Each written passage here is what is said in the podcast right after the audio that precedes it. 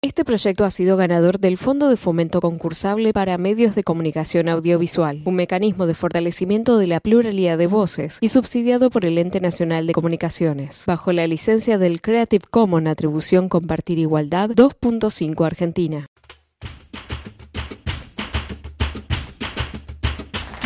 Buen día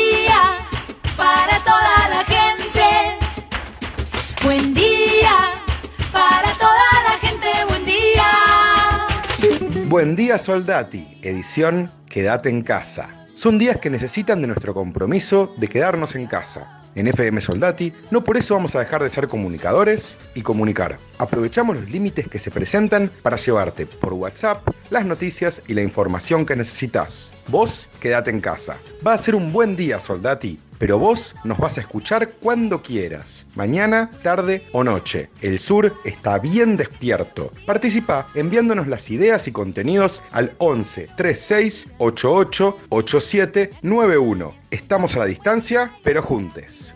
Buen día, Soldati. Hoy quédate en casa. Vamos a empezar hablando con Eduardo López, docente de Soldati y secretario general de la CTA de Cava, sobre la educación en nuestra ciudad durante la pandemia. Los edificios están cerrados, pero las escuelas están abiertas, nos dijo. Luego nos comunicamos con Laura Escalante, médica generalista del CESAC 24, para preguntarle por qué estuvo cerrado la semana pasada y para que sepan que ya está abierto nuevamente. También hablamos con Pablo Leibson, gestor cultural, sobre la campaña que se hace oír fuerte, Emergencia Cultural en Buenos Aires, y para terminar el programa y la semana, las noticias deportivas de la mano de Leo Galstian. Así arrancamos. Estas son las noticias en Buen Día Soldati. En otro capítulo más de la inmobiliaria de la Reta, la ciudad de Buenos Aires realizará una subasta millonaria en medio de la cuarentena de terrenos del ex tiro federal. El predio de 1.800 metros cuadrados corresponde al futuro Parque de la Innovación, un proyecto que impulsa el jefe de gobierno. El precio base será de 11.950.000 dólares y está prevista la construcción de torres de viviendas y oficinas. Ayer fue el Día del Activismo por la Diversidad Sexual. Se conmemora por la muerte de Carlos Jauregui hace 24 años, fundador y presidente de la comunidad homosexual argentina. El ministro de Trabajo Claudio Moroni reafirmó que las actividades más afectadas por el impacto económico de la pandemia de coronavirus continuarán percibiendo la asistencia del Estado por lo menos hasta diciembre próximo, y destacó la importancia de avanzar en un proyecto de desarrollo que tenga perspectiva de sostenimiento en el tiempo. El presidente Alberto Fernández afirmó que el hecho de que la vacuna contra el coronavirus se produzca sin fines de lucro y en la Argentina es el cumplimiento de un sueño. Así lo aseguró durante la comunicación que mantuvo este jueves por videoconferencia con Pascal Soriot, CEO global del laboratorio AstraZeneca, que desarrollará en el país el principio activo de la vacuna contra el COVID-19 para América Latina a partir del primer trimestre de 2021. La Asociación Gremial de Trabajadores del Subte y el Premetro se declaró en estado de alerta por el accionar demostrado durante los últimos días por la empresa Metrovías en relación al cronograma de servicios en la línea C y denunció que ayer se observaron trenes abarrotados y pasillos colmados. Según explicaron los metrodelegados en un comunicado, la empresa incurre en una actitud caprichosa que no solo no soluciona los problemas existentes, sino que expondría a nuestros compañeros a mayor riesgo de contagio de COVID-19. El Colegio de Enfermeros de Jujuy pidió la intervención del Gobierno Nacional en la conducción de la salud pública en la provincia, ante la crítica situación que se vio por el nivel de contagios de coronavirus que atribuyen a una total falta de asistencia por parte de la administración local, y alarman que más del 50% del personal de la salud se encuentra fuera de servicio por contagio o por cuarentena. La vicepresidenta del bloque de diputados del Frente de Todos, Cecilia Moreo, presentó un proyecto de declaración para repudiar el accionar en materia de salud del gobierno de Mauricio Macri, luego del hallazgo este miércoles de vacunas vencidas y consideró que una vez más queda en evidencia lo poco que le importó la salud de la gente al gobierno anterior. El hallazgo de estas vacunas es la muestra más clara de la concepción ideológica de quienes tuvieron la responsabilidad de cuidar a los argentinos y las argentinas durante los pasados cuatro años. Aquí no hay impericia, sino un total desinterés. El segmento del turismo estudiantil, que moviliza a unos 150.000 jóvenes en más de 20 destinos nacionales y del exterior, seguirá paralizado este año a raíz de la pandemia del COVID-19 y prevé retomar la actividad en marzo de 2021. informó hoy la Federación Argentina de Asociaciones de Empresas de Viajes y Turismo.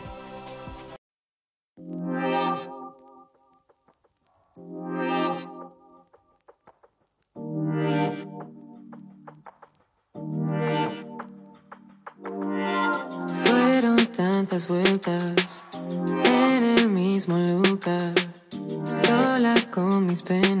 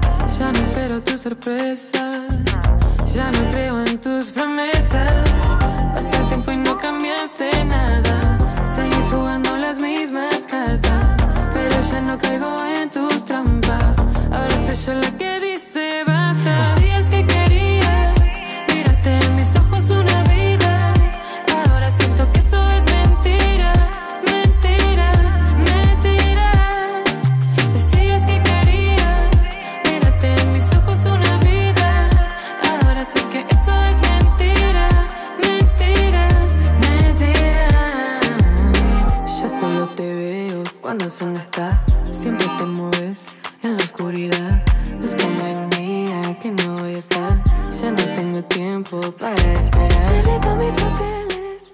Bueno, estamos comunicados con Eduardo López, docente del barrio de acá de Soldati, secretario general de la CTA de la Ciudad de Buenos Aires, de la CETERA, y secretario general junto de UTE. Bueno, Eduardo, ¿cómo, cómo podemos pensar, no? Ya hace cinco meses de pandemia, eh, ¿qué, qué recursos y materiales pedagógicos le facilitaron a los docentes de la ciudad desde el Ministerio de Educación porteño para, bueno, poder garantizar la continuidad educativa durante todo este tiempo de pandemia? Lamentablemente muy pocos materiales. Eh, de todos modos, las escuelas están abiertas en la modalidad de pandemia, es decir, los chicos en las casas con sus compus y los maestros en las casas con sus compus conectados a los chicos, compus, celulares, netbook.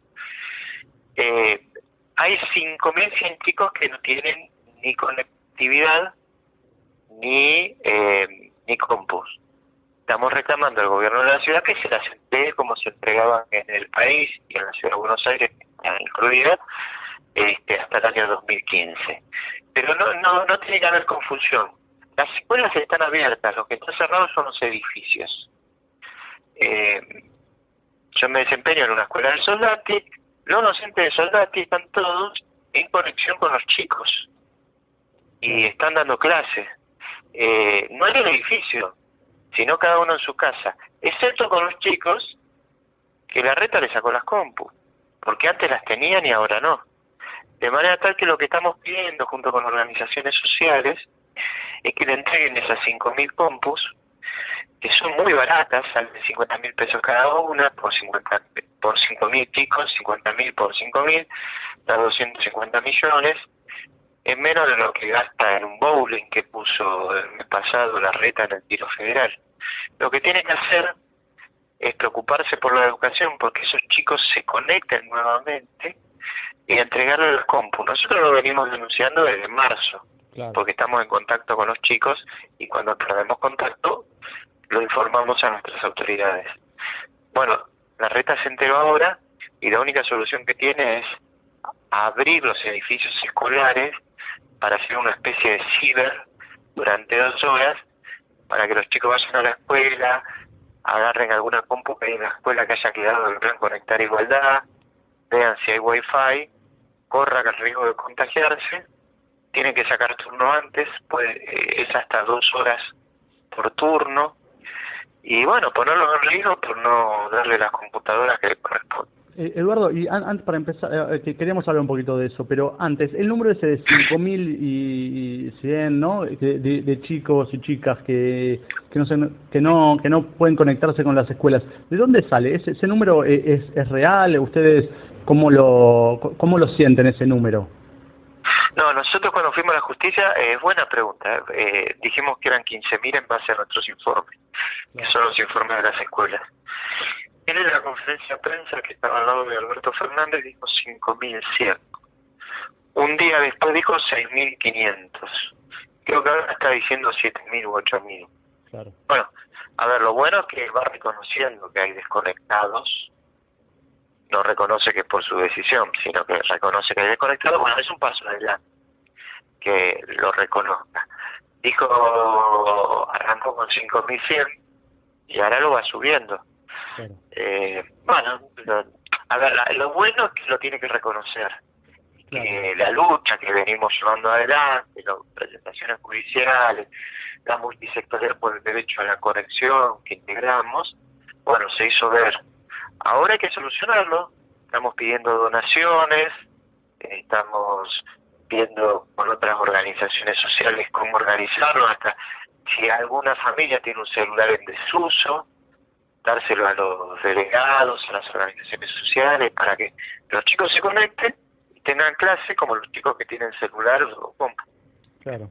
Y usted- desde los gremios docentes, ¿cómo están pensando e- esta medida, la la de la que la que propone la reta de que, como bien decías vos, los edificios se abran de vuelta? Nosotros no vamos a ir porque eh, la escuela es un lugar de cuidado de la salud, no de riesgo. La escuela la puede abrir Sandra y Rubén.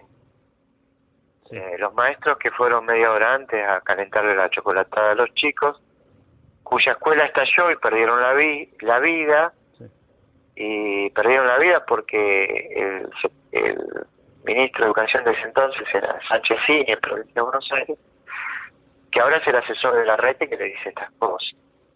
Eh, no, no, la escuela es, es el recreo, son los maestros, son los chicos, son los cooperadores, son ustedes que nos ayudaron cuando nos querían sacar del edificio del Soldati y no darnos el edificio nuevo. Yo fui a la radio de ustedes, con eso pudimos conseguir un hermoso edificio nuevo, pero no es solo el edificio, es la salud, la vida, la educación, el amor, el esfuerzo eh, y el conocimiento de los chicos. Hoy todo esto último está en la casa, Claro. vía computadoras. Lo que necesitamos son las computadoras. Eh, y bueno, sale el tema de los edificios y siempre el tema de infraestructura eh, para la ciudad de Buenos Aires eh, fue, fue un tema, ¿no? Con respecto a, la, a, la- a las escuelas de nuestra ciudad.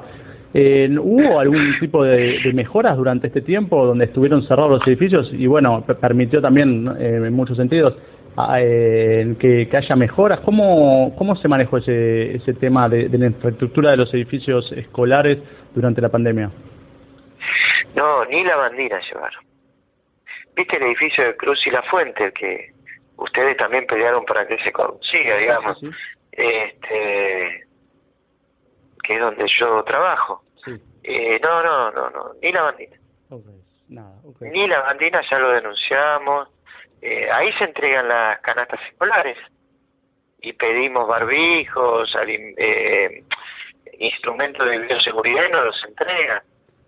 ¿Y cuál, es, cuál es la interpretación de que ahora sea el momento que, que el gobierno porteño lleva esta propuesta? Y yo creo que ellos eh, es un doble gol que hacen. Eh, dan una solución, entre comillas, al tema de que no quieren entregar computadoras y rompen la cuarentena aparte. E intentan romper la cuarentena, que es algo que la reta viene intentando hace tiempo. Eh, entonces, bueno, es eso. Claro. Eh, los pobres que, bueno, los que no tienen conexión, los que él les sacó la conexión, y bueno, que vayan, que sea presencial.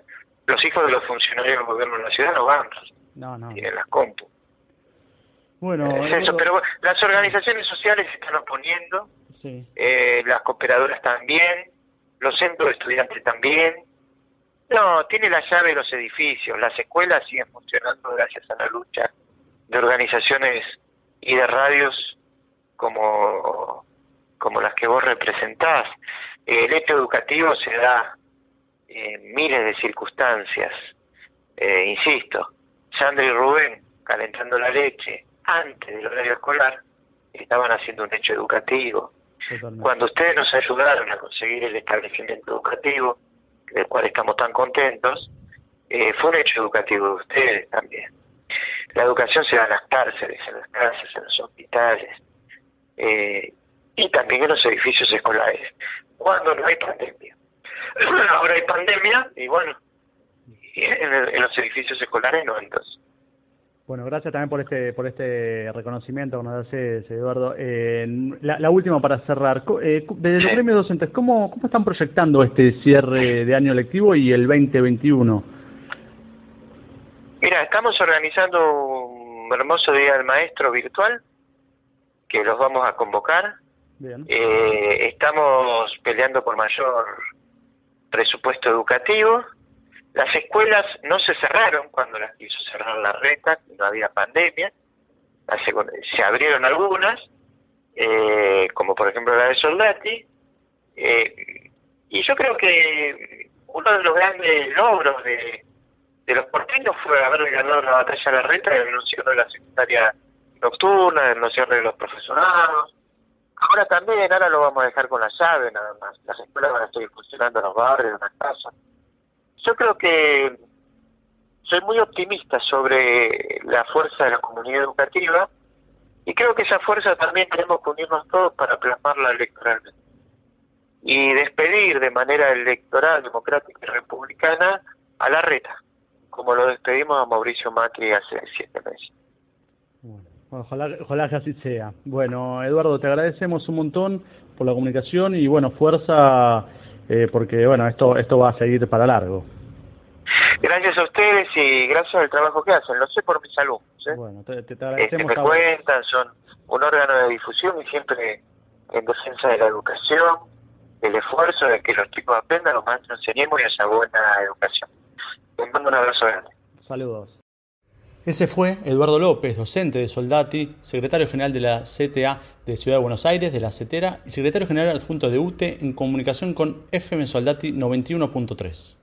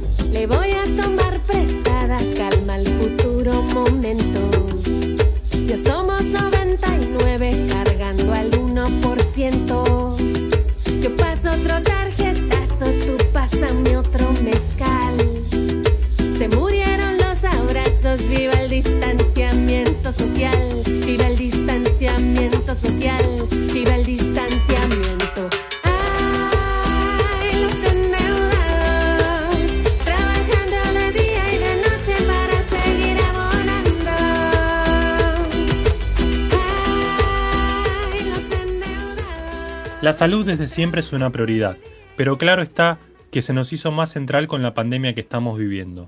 Por eso vecinos y vecinas nos alarmamos mucho cuando supimos del cierre del CESAC 24. Ahora vamos a hablar con Laura Escalante, médica generalista del CESAC 24, para preguntarle por qué estuvo cerrado la semana pasada. Hola, soy Laura del CESAC 24. Les agradecemos a FM Soldati darnos un espacio para contar un poco lo que nos viene pasando en el centro de salud. La semana pasada, el lunes 10 de agosto, un compañero estaba entrando a trabajar más o menos a las ocho y media de la mañana y en ese momento eh, lo asaltaron entre tres personas que también habían en ese momento intentado robarle al chofer de la combi que trae algunos compañeros a trabajar. Le robaron con, un, con una pistola, con un arma de fuego. Eh, y este hecho, digamos, sucede en el contexto de que hace más de un mes nosotros en el CESAC hacía ya unos años teníamos una persona de gendarmería que, que estaba, digamos, de consigna en, el, en una de las puertas del costado del centro de salud. Hace un mes y pico más o menos esa consigna dejó de estar y a raíz de eso eh, sucedieron dos, eh, un robo previo y también otro intento de robo previo y ahora nos sucedió eh, esta situación. Por supuesto que entendemos que que estas situaciones de, de, robos y de violencia no son exclusivas del centro de salud, es una problemática que, que viene estando en el barrio y que viene siendo, digamos, eh, señalada por, por un montón de personas, eh, pero bueno, nosotros y nosotras somos trabajadores que, que estamos en un contexto muy complejo de trabajo, que es la pandemia, y que necesitamos y exigimos al gobierno de la ciudad y al Ministerio de Seguridad de la Nación que podamos trabajar tranquilos, que podamos también, digamos, exigir que nos cuiden para poder hacer nuestro trabajo. Eh, por esa razón, cuando sucedió eso, ese día lunes decidimos cerrar, eh, el martes y el miércoles seguimos cerrados porque no pudieron eh, las autoridades garantizar esa seguridad para volver a abrir el centro de salud. Entonces, ¿cómo está funcionando hoy el centro de salud?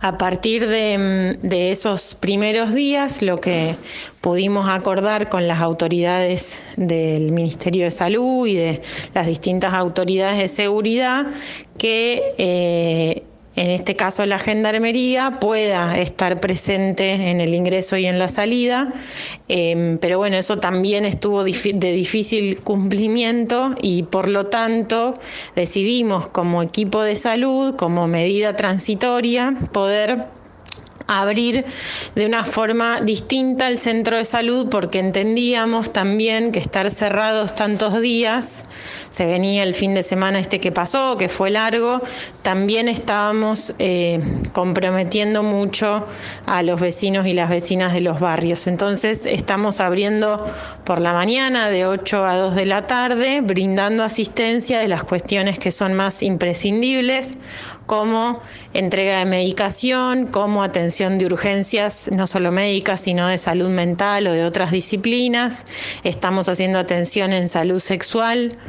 Eh, y atención de eh, los controles de embarazo y entrega de leche que hoy volvió a llegar y pudimos empezar a entregar. Todo esto a la espera de que las autoridades puedan dar una solución a esta situación y que podamos volver a abrir el centro de salud. ¿Cuáles son las condiciones de trabajadores de atención primaria?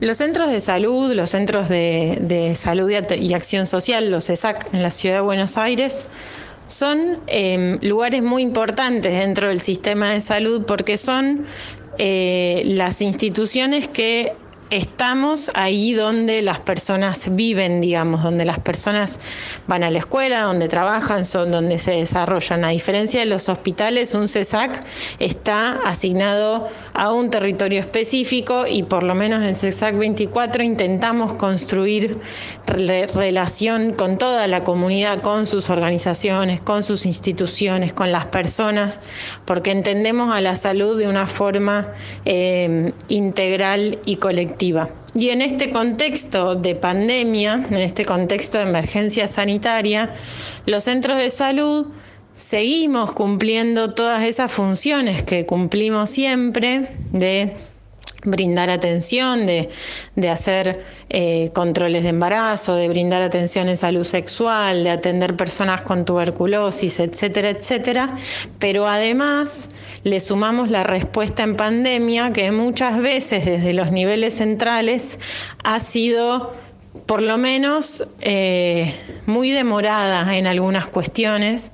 Entonces, desde los territorios, desde los centros de salud, fuimos armando nuestra propia respuesta en la emergencia sanitaria, en cómo nos organizamos para... Eh, allá por mayo salir a vacunar a las casas de las personas de riesgo, cómo nos organizamos cuando empezamos a tener los primeros casos en el barrio para hacer el seguimiento, porque el seguimiento desde el Ministerio de Salud no llegaba, cómo nos organizamos, bueno, como saben, un montón de organizaciones para poder coordinar la respuesta y la ayuda a las personas que están en aislamiento, cómo atender a aquellos que ya llegaban con... Eh, con cuadros más graves, pedir derivaciones, poder acompañar esos casos. Todo eso viene siendo una carga de trabajo muy importante, muy extenuante. Em, y por eso, digamos, también estar pasando esta situación sabiendo lo importante que es para toda la comunidad que el centro de salud está abierto, para nosotros es y nosotras es eh, muy desafortunado por lo menos y diría muy doloroso. Nosotros y nosotras queremos que el centro de salud esté abierto, nosotras queremos ir a trabajar, queremos poder brindar la atención que el barrio necesita que por supuesto muchas veces no alcanza, que por supuesto muchas veces se necesitan más recursos, pero por lo menos digamos en lo que a nosotros y nosotras nos, nos compete intentamos dar lo mejor que podemos como, como equipo de salud y más en este contexto sabiendo que la salud es tan importante y tan fundamental. ¿Qué mensaje le querés dejar a la comunidad de Soldati en este momento? Y a los vecinos, a las vecinas, a la comunidad, digamos, de los barrios de Soldati, eh, lo primero que queremos decirles es muchísimas gracias por todo el acompañamiento, porque nos hemos sentido sumamente apoyados eh, en, este contexto tan difícil. Em, el jueves pasado estuvimos en la mesa del comité de crisis del barrio donde pudimos sacar una declaración conjunta sobre esta situación en particular, pero sobre la situación más general, porque entendemos a la, a la seguridad como un problema que es muy complejo y que también tiene que ver con la inclusión sociourbana de todos los barrios.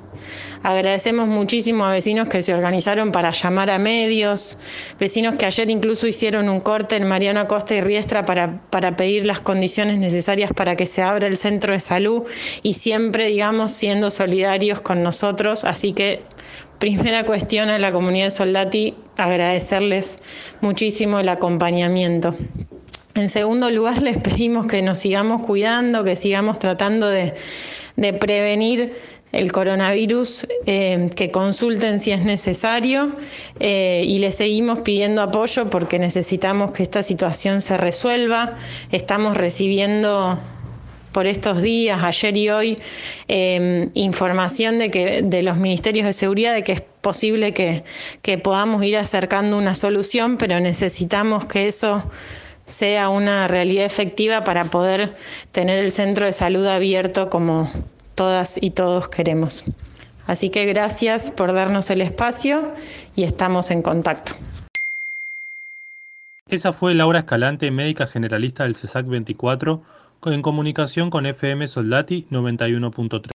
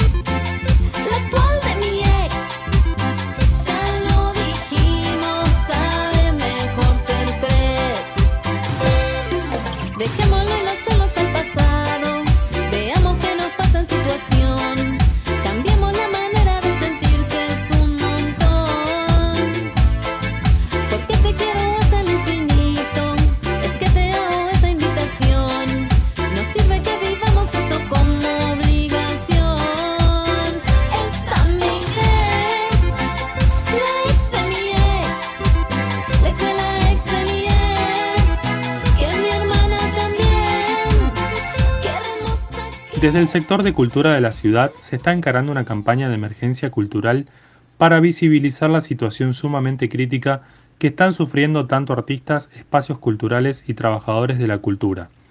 Para hablar de eso estamos en comunicación con Pablo Leipzig, gestor cultural, militante e integrante de la Mesa de Cultura de la Cámpora de la Ciudad de Buenos Aires y Casa Gatica.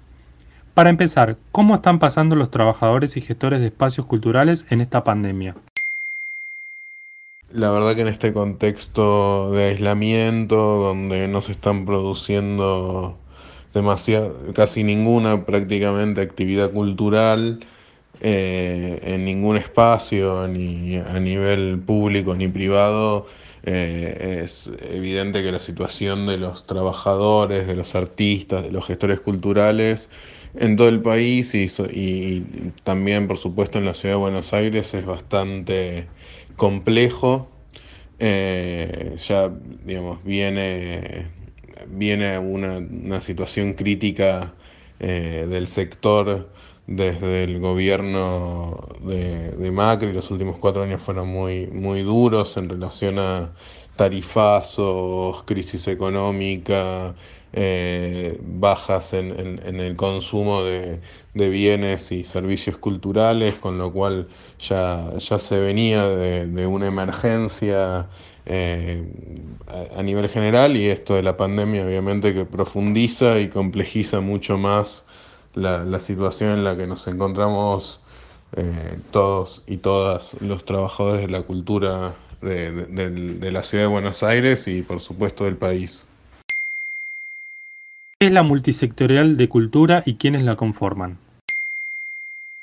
La multisectorial de la cultura es un espacio que se conforma en, medio de la pandemia, digamos, eh, y del cual participan una variedad de, actores, de personas y organizaciones bastante interesante. La verdad que las primeras reuniones nos sorprendió la participación masiva. Eh, no solo de, digo, de la gente que, que, viene participando en distintas instancias de, de, la organización cultural, como pueden ser los, los artistas, los trabajadores, las organizaciones que ya vienen militando y trabajando por, por, por mejores condiciones laborales en la ciudad de Buenos Aires para los trabajadores culturales, sino que también se sumaron otros actores que, que, que que vienen dando una batalla, sobre todo de resistencia en los últimos cuatro años, y que entienden la importancia de consolidarse como un, como un actor político más, y justamente eh, el, el, objetivo de la multisectorial es eh, exigirle al gobierno de la Ciudad de Buenos Aires y a Rodríguez Larreta y a Bogadro eh, políticas públicas concretas para para resolver la situación de emergencia en la que están viviendo muchos y muchas trabajadores de la cultura. Básicamente ese es el objetivo principal. ¿Qué acciones se pueden tomar para acompañar a los espacios culturales? ¿Por qué es importante fomentar estos espacios? Los espacios culturales obviamente que son sumamente importantes en la, en la ciudad de Buenos Aires y, sería bueno también diferenciar entre aquellos que son de gestión independiente y comunitaria y los que y lo que es la cultura comercial, ¿no? Sobre todo me parece que es importante que desde nuestro lugar defendamos y exijamos políticas para garantizar la supervivencia de los espacios culturales independientes y comunitarios de la ciudad de Buenos Aires que garantizan de alguna manera la diversidad cultural en nuestra ciudad, ¿no? Porque si solo eh, dejáramos la, la, oferta cultural en manos de, de los gestores eh, cuyo objetivo es hacer un negocio con la cultura, bueno, estaría bastante limitada la oferta y muchas voces que se escuchan en esos espacios culturales, en teatros independientes, en clubes de música en vivo, en centros culturales mismos estarían, digamos, no dejarían de existir y de escucharse, lo cual sería una pérdida muy grande para, para la ciudad eh, en, en, general, ¿no? Entonces me parece que es importante, eh, es importante defenderlos, eh, es importante exigir medidas concretas para resolver su situación eh, y, apoyarlos políticamente, digo, me parece que tiene que ser estratégicamente eh, un, un, un eje estratégico apoyarlos a este tipo de espacios en la ciudad. Ese fue Pablo Leipzon, gestor cultural, militante e integrante de la Mesa de Cultura de la Cámpora de la Ciudad, en comunicación con FM Soldati 91.3.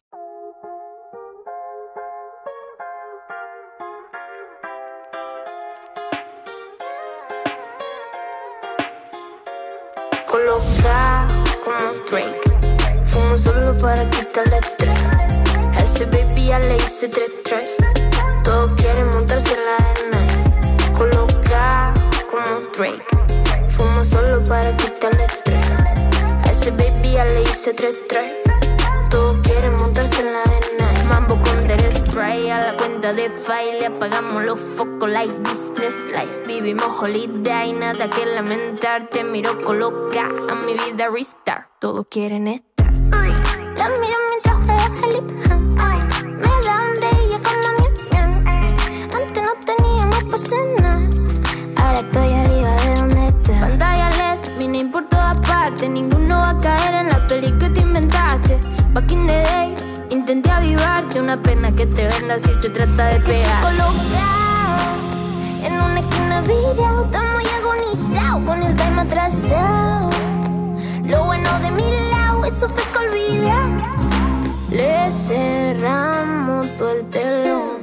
Pero ellos siguen con el show.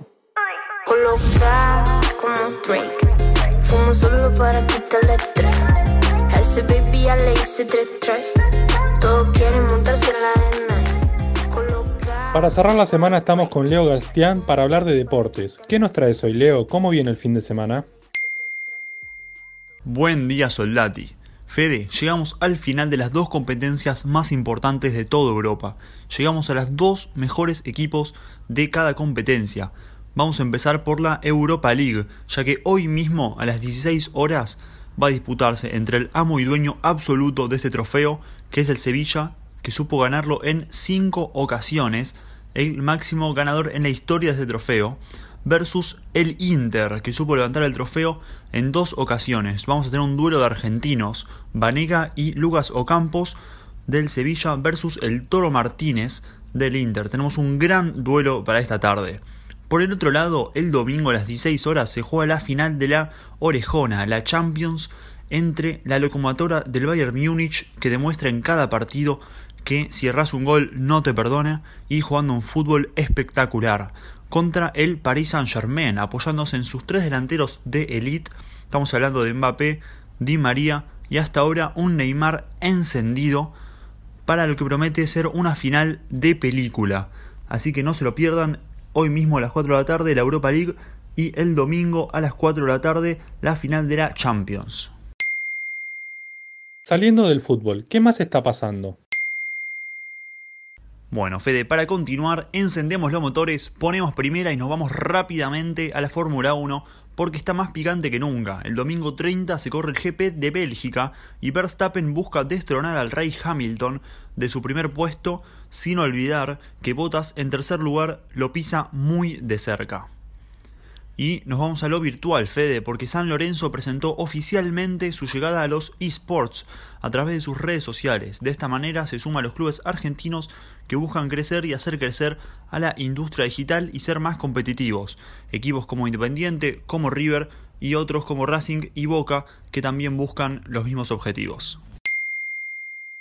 Leo, cerremos con unas noticias más.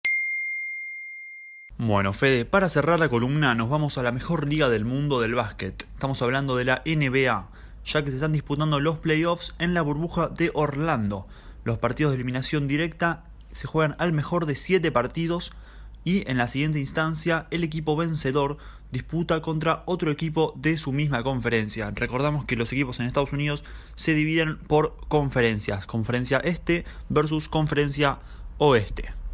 Y para cerrar, Fede, nos vamos del básquet y pasamos al fútbol femenino, y más específico sobre Dalila Hipólito, que rompió el mercado de pases y se va a convertir en la primera argentina de la historia en disputar la Serie A1.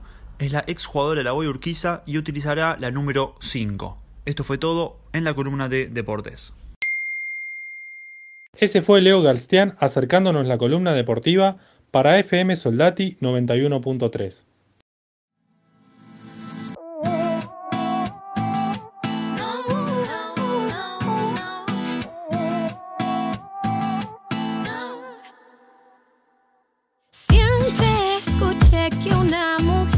Eso fue Buen Día Soldati, edición Quédate en casa en FM Soldati. Participa enviándonos las ideas y contenidos al 11 36 88 87 91. Estamos a la distancia, pero juntes.